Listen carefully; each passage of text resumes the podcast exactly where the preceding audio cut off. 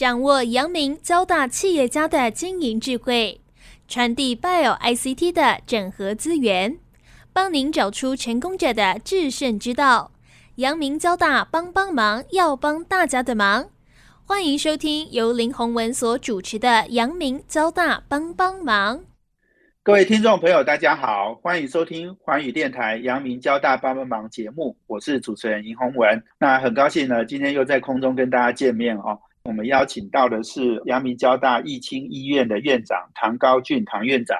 阳明交大的智慧医院哦，现在取名叫义清医院。那义清医院呢，很多人呢很想知道，也很期待哦。到底台湾由阳明交大推动的这样的一个智慧医院，到底是有什么样的特色哦？尤其是我们号称是国内最重要的医电 bio 跟 ICT 哈医电整合的这样的一个趋势里面哦，我们阳明交大要怎么样让义清医院变成是智慧医院的一个领头羊？那我觉得这件事情其实是很重要、很关键呐。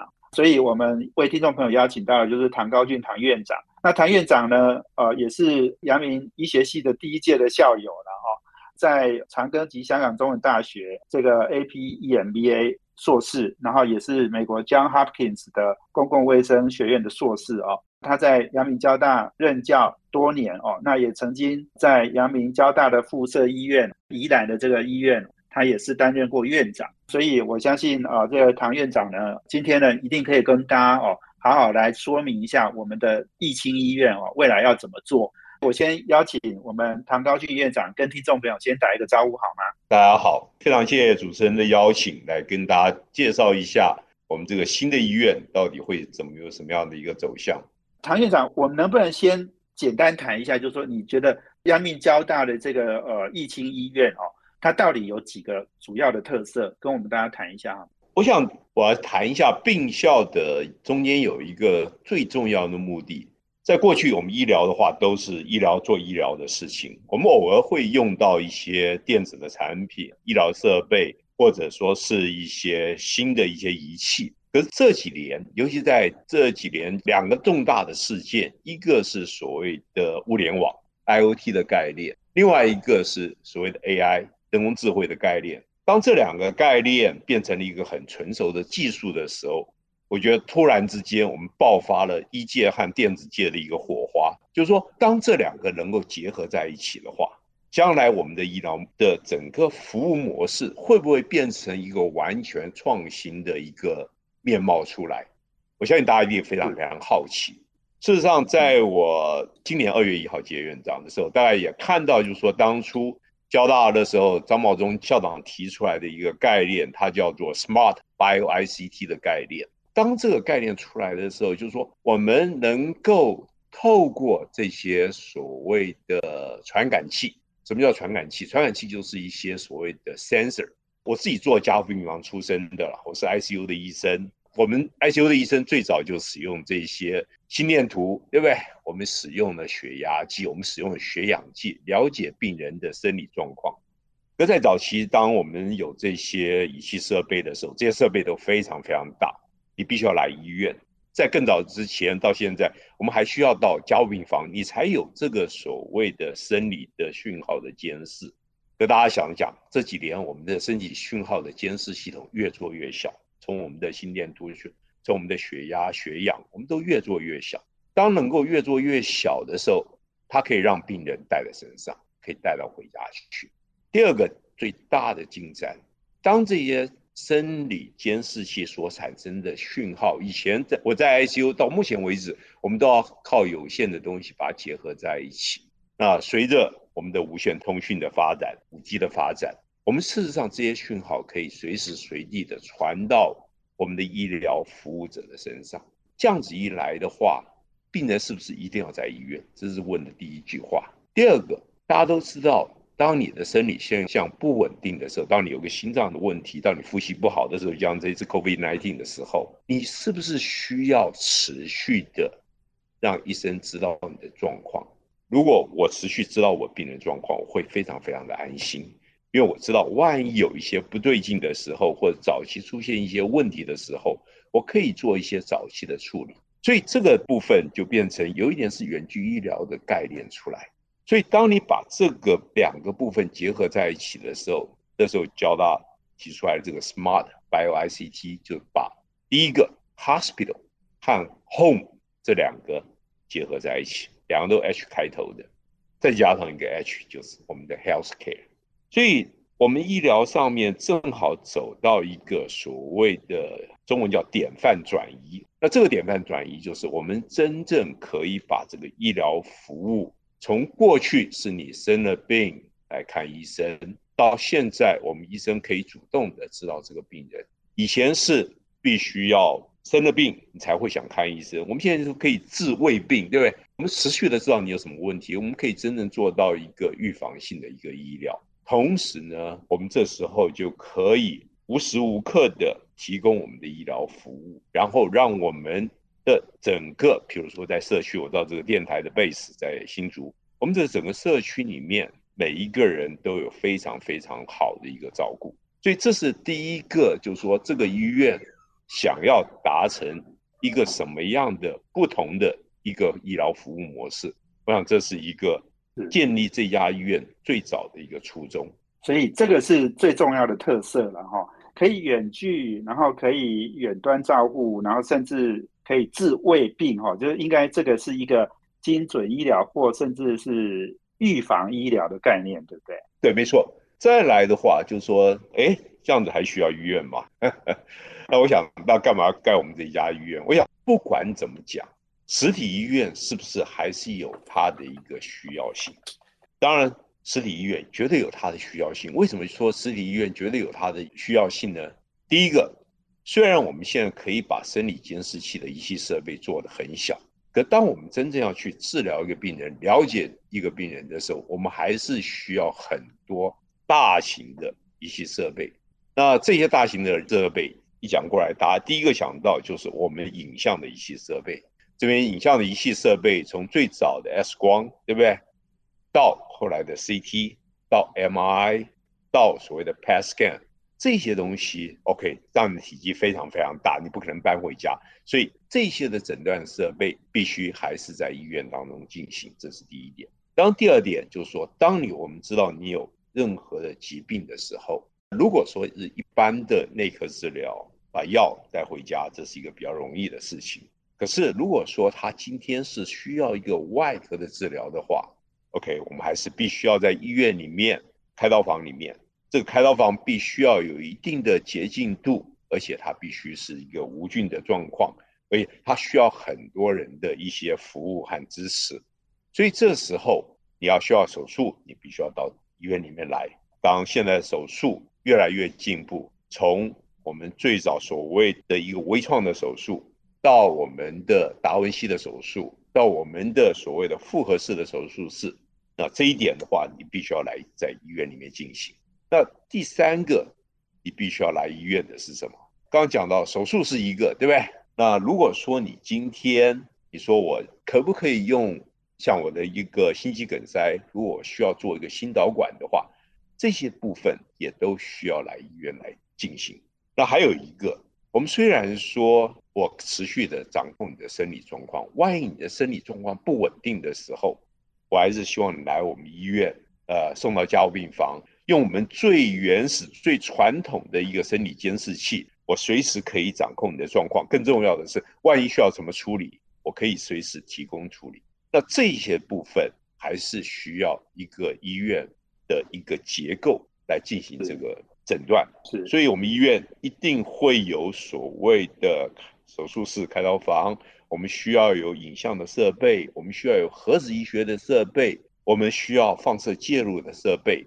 同时呢，为了应付这些开刀房，我们需要中央工艺室，我们需要电、水、医疗气体这些医材的设备，所以我们必须要把这些设备摆在我们的这个医院里面。那我们这时候才能够提供，不管是从诊断、治疗、手术、微创，那甚至我们想要发展一些新的治疗。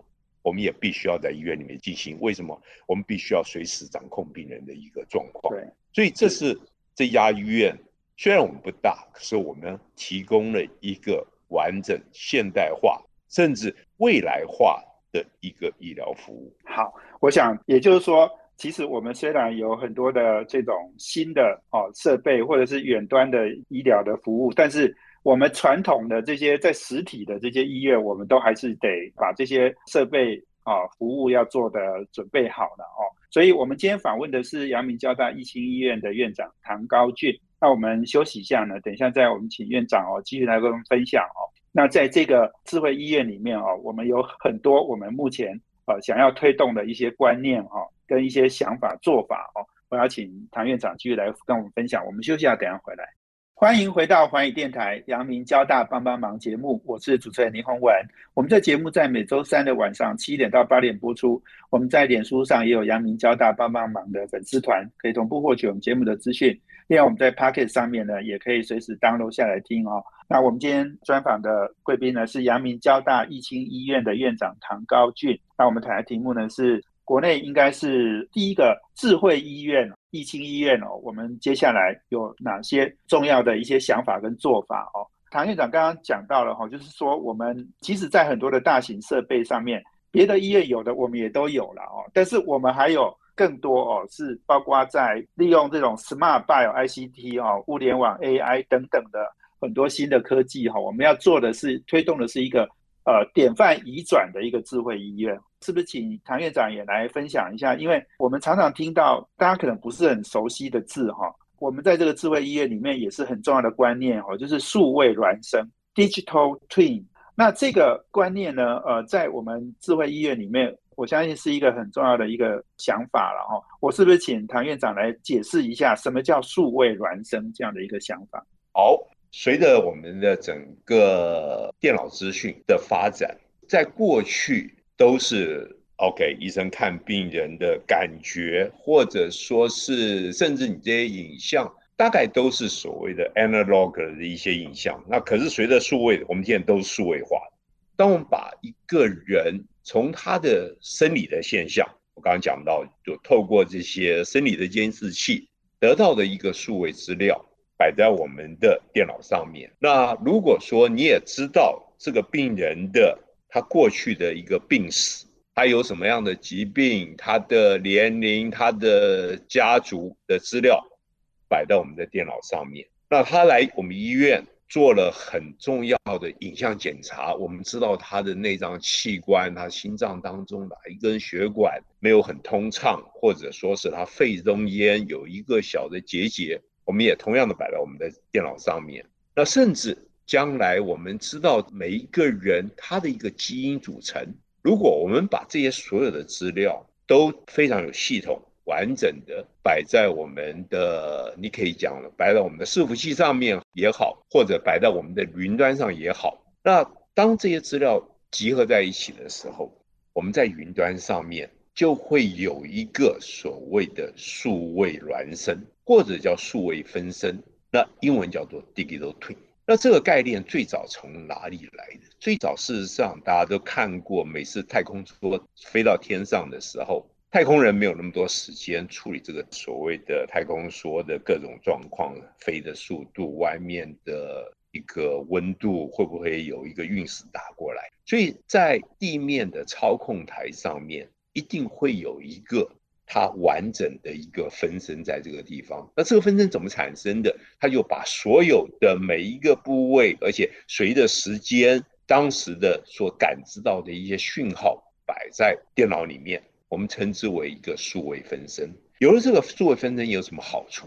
第一个，当你有这个数位分身的时候，当你随时随地有新的资料进来的时候，我刚刚讲说，我们医院希望能够说。随时掌控我们的病人的生理状况，怎么掌控呢？是一个医生随时盯着你的这些荧幕，我接受到你的心电图的讯号，盯着那边看吗？不可能，我一定是交给一个电脑系统，说我知道你现在的状况，我也知道你以前的状况，我创造出一些人工智慧来分析你这些状况。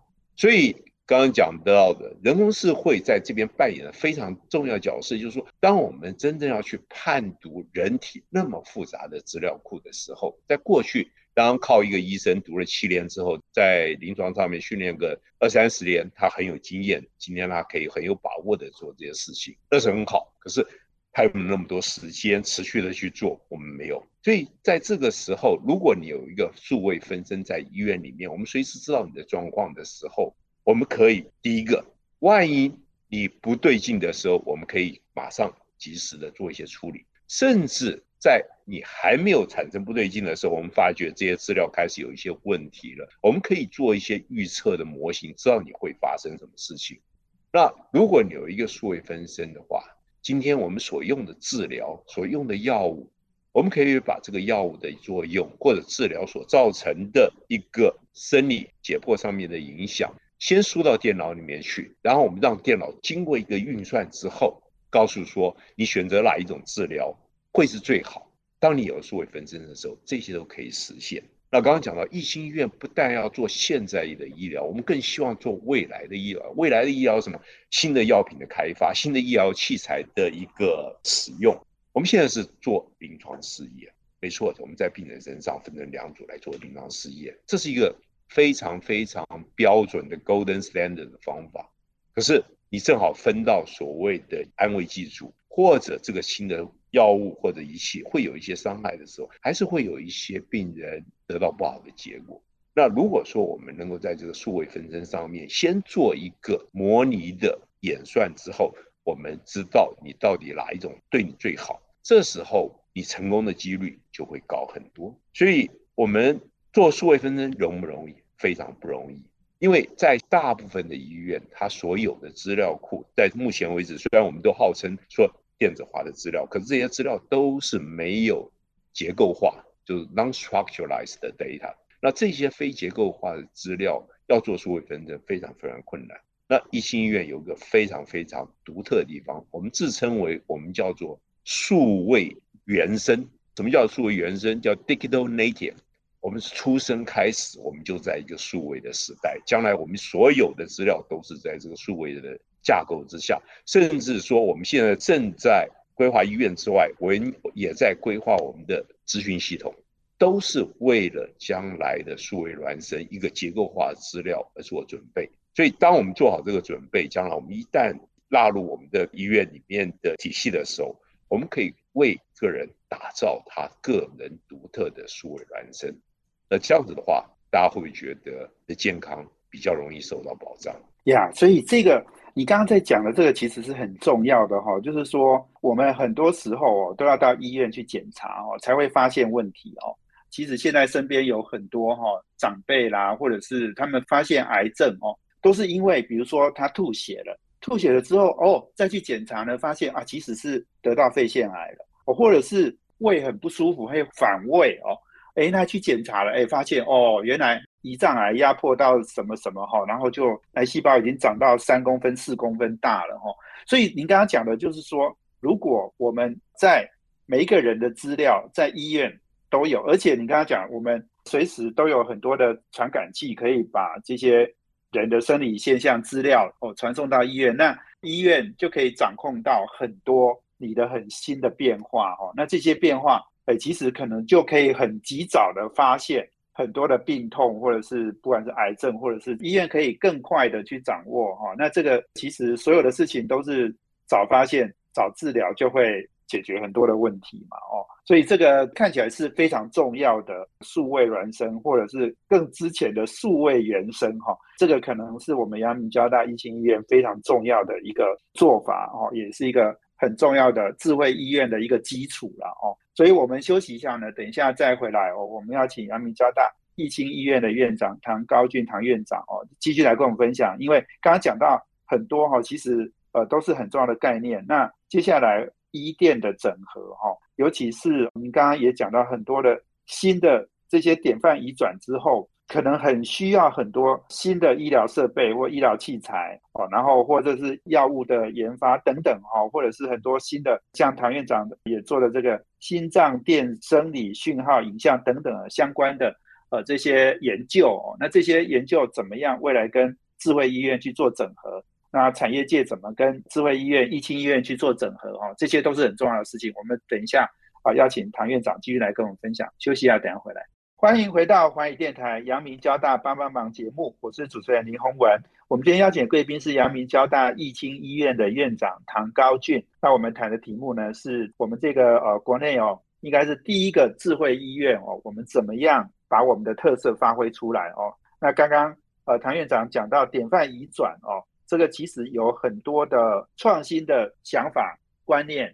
以及呃很具体的一些做法哦，其实。呃，唐院长都已经分享了哦。那这一段我想请唐院长来跟我们分享哦，因为你们知道过去呢，阳明大学有很多很多的教授哦，都在做很创新而且很前端的研发哈。那这些很多的新的想法呢、技术呢，或者是治疗的方法等等，以后呢，我相信是有一个很好的场域可以来做哦实现了哦。那另外就是说，在跟产业界的整合上面哦。我们常常讲 Bio ICT 的整合哈，未来很多新的医材、很多新的治疗方法，疫情医院可以来当做我们临床试验的场域哦。那这中间包括生医电子、包括神经工程、脑机界面哦、机器人等等哦，我相信都是在我们的合作范围里面呐哦。所以我是不是请唐高俊唐院长哦来跟我们分享，接下来怎么样做跟？外部的各种资源的整合，然后让我们的智慧医院能够更强大，然后也可以推进在智慧医院更多方面的一个发展。大家知道我们的医院院址就在交大的博爱校区里面。我记得我第一次踏到博爱校区，到达我们医院的一个基地的时候，我看到是旁边的仙起楼，然后走进去之后，我看到一面大墙，这边大墙里面当然有各种。当时的捐赠的校友的单位或者名字，我第一个很震撼，就是说，哇，交大的校友很团结，而且很有能力的团结，很有钱的团结，所以他们捐了这个 building。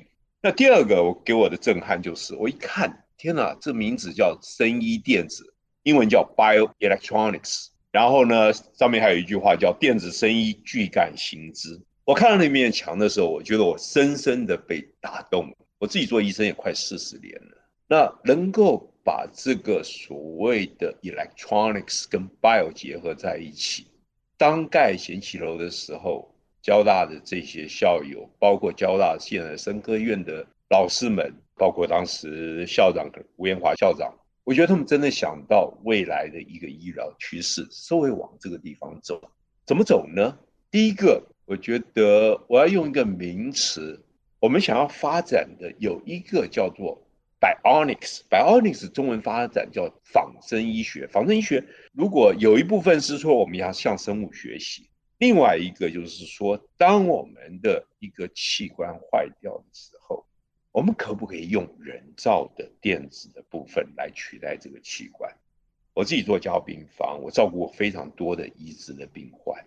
我们会做肾脏移植，现在已经非常成熟了。在早期做肝脏移植的时候，真的很痛苦。为什么？因为当你把另外一个病人，虽然我们已经做过他的 HLA 的排平，做过各种不同的测试，已经最相近的，也许是他的子女捐出来的一个器官，可是我们身体上面对这个还是有一个相当大的排斥作用，所以我们要用很强的抗免疫的药物，让病人很容易受到细菌的影响。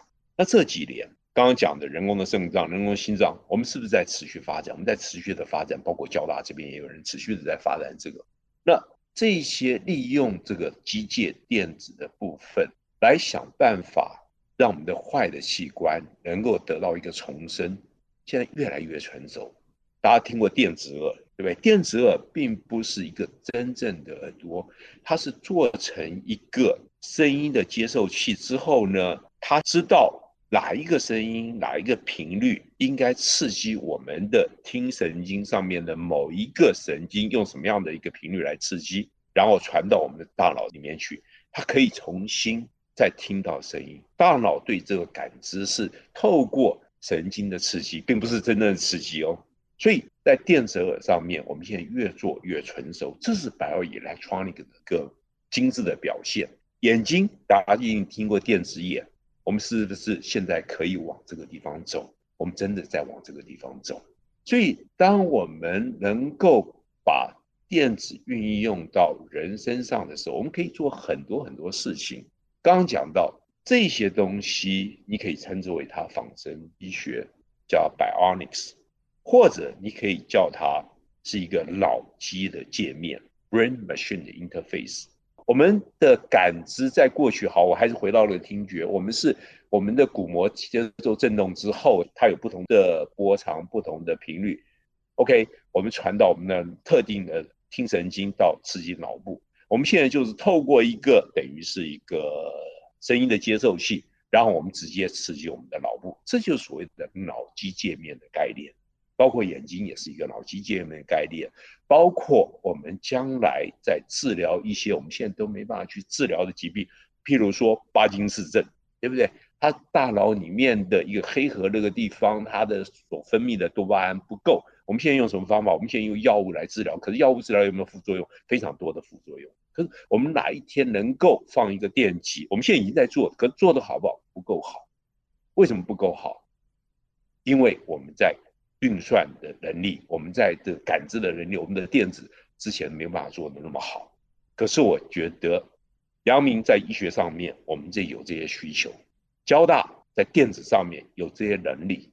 如果我们能够把这个交大的能力和我们的医疗需求两个结合在一起，我们将来可以造福多少的病患，让他们能够重生。让他们看不见的人重新看见，听不见的人重新听见，没办法走路的人能够站起来重新走路，甚至将来你的大脑中间出了一些问题，包括将来的老人痴呆，之前都是靠药物的方法，靠化学的方式，我们现在可不可以用电子的方法，靠所谓的一个机械的方式，然后让这些病人得到一个重生？我觉得这是我每次看到这个事情的时候，是非常让我兴奋。而我们疫情医院基本上面，我觉得在这一次的大转变当中，我们可以做出一些事情出来。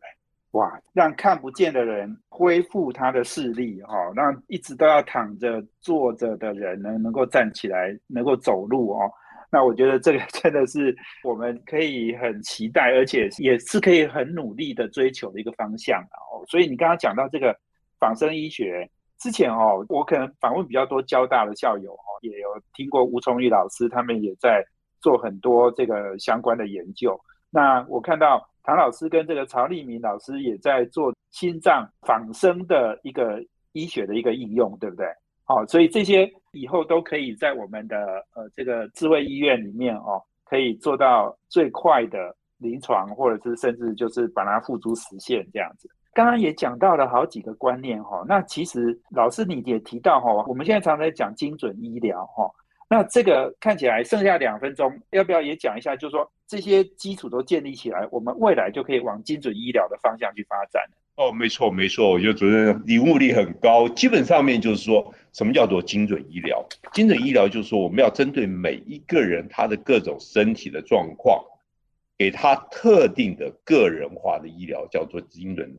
医疗，当，精神医疗在过去，我们都认为说，哦，我要看着它的基因形态，基因形态是一个非常非常重要的部分，没没有错，我们会往那个基因形态持续的去做。可是，在我们的基因的了解还没有那么多的之前，我们对基因的检测还没有那么方便之前，事实上，我们可以靠的是所谓的一个表现型，就是说，它的外在的表现，不管是它的生理讯号。不管是它的影像，我们针对这些东西，可是我们针对他所有把这些的一些 information 都能够 integrate 在一起的话，我们给他一个特定化的治疗，这是精准医疗，这才是现在所谓的个人化的治疗。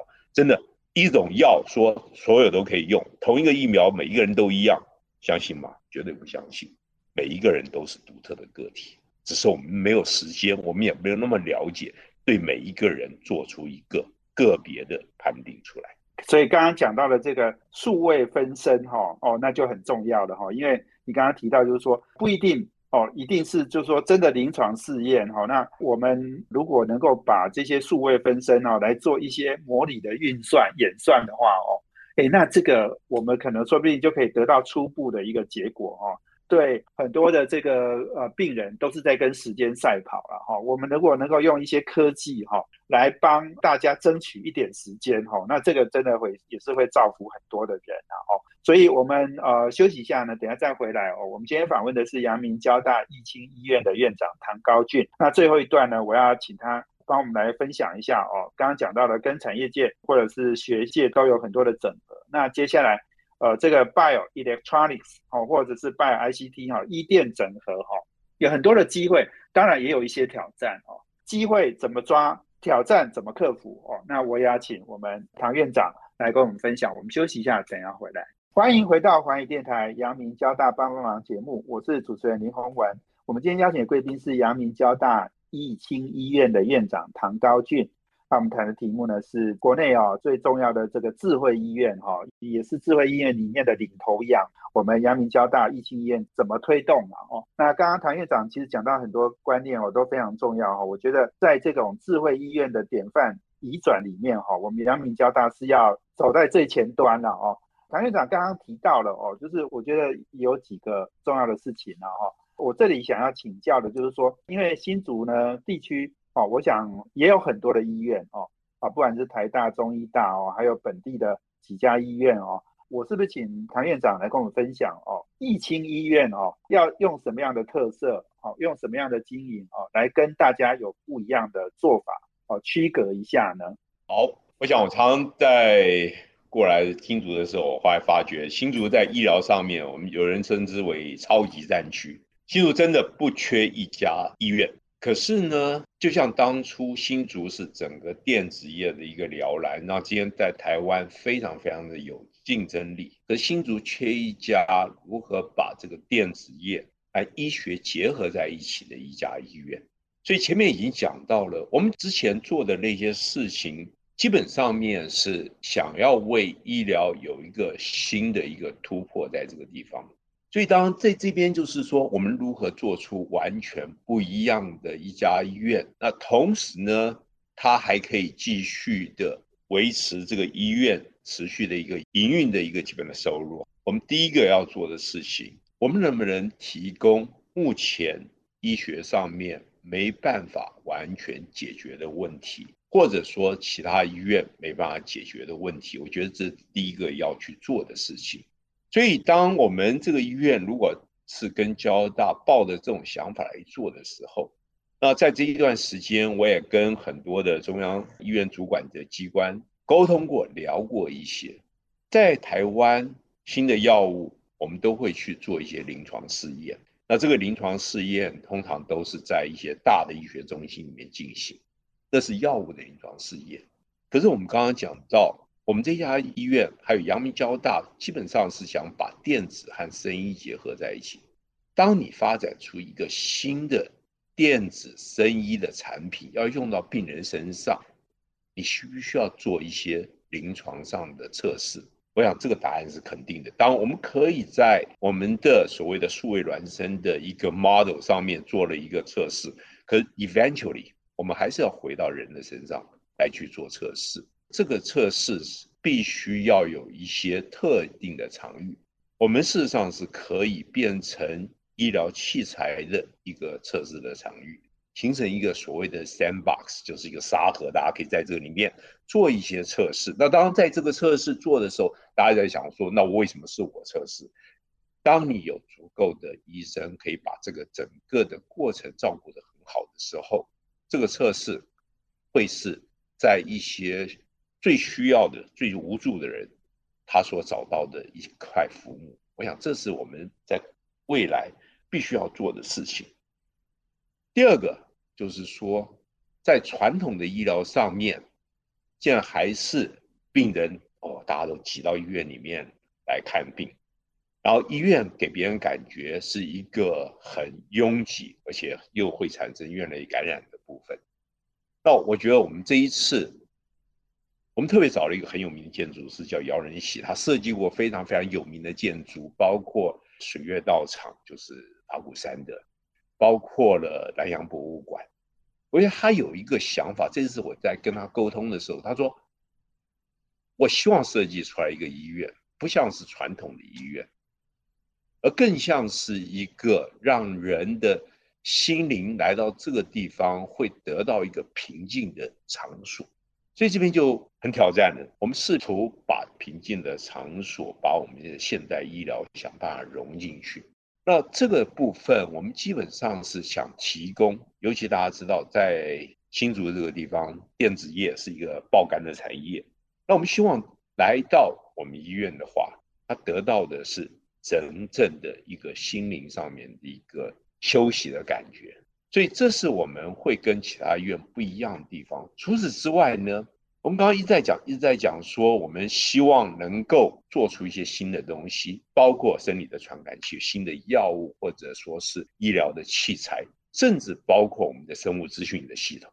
那这是所谓的生医设计。那我们在这个地方，医院可以做临床的一个验证。那当然，我们最重要的一个目的是说，能不能在我们这个地方有一些新的想法，我们把它做出来以后，让它能够商业化。所以，刚刚主持人一直在问说，我们如何去跟学校或甚至跟产业结合？我觉得我们医院扮演的这个中间的一个角色。刚刚提到精准医疗，精准医疗的核心是它的基因定序。那基因定序。到底一个基因会造成什么样的影响？当然我们现在在乳癌之上面知道，有些基因会特别产生乳癌几率会增加。可是我们在医学上面研究，最好能够一开始就知道这个基因进去。我们随着时间看会有什么样的一个变化，这就是所谓的一个世代的一个研究。那所以这个全基因的健康世代的数据库，这是对未来个人化精神医疗。最基本的一个部分，那我觉得新竹是一个很独特的地方。我们有一个园区，那大家对这种新的观念都会非常非常的容易接受。那我们可不可以在这个地方建立一个基因的一个序列？将来我们持续的追踪它的健康史，首先是注意它是不是有一些医疗的行为。那我们这样子的话，可以做到所谓的一个个人的一个健康管理。那我们甚至可以针对足科这一群族群的特征，量身定做他的治疗还健康管理的策略出来。我觉得这是这家医院能够提供跟周遭纯粹传统医疗服务中间不一样的部分。当你说一家医院只是做资料收集，只是做这些临床试验，那病人为什么会过来？所以我们还是要提供。当你发现了问题的时候，我们提供他的一个医疗服务，或基本上面我们所提供的医疗服务并不是。一般的，我们会针对几个疾病，有像心脏部分，因为心脏跟我们的所谓的穿戴式的专治远距离要非常非常有关系。同时，我们提供，譬如说神经疼痛的一个治疗，这是在过去阳明龙总我们这里龙阳团队非常非常强大的部分，而且这个神经的部分，我们也可以跟我们的电子声医结合在一起。当然另外一个就是刚刚有特别提到，像我们有一些校友也投资了用中子膨捕捉的治疗这种新的大型的一些仪器，它可以做什么？它可以针对一些癌症，在过去我们没办法处理的部分，我们可以做一些新的处理。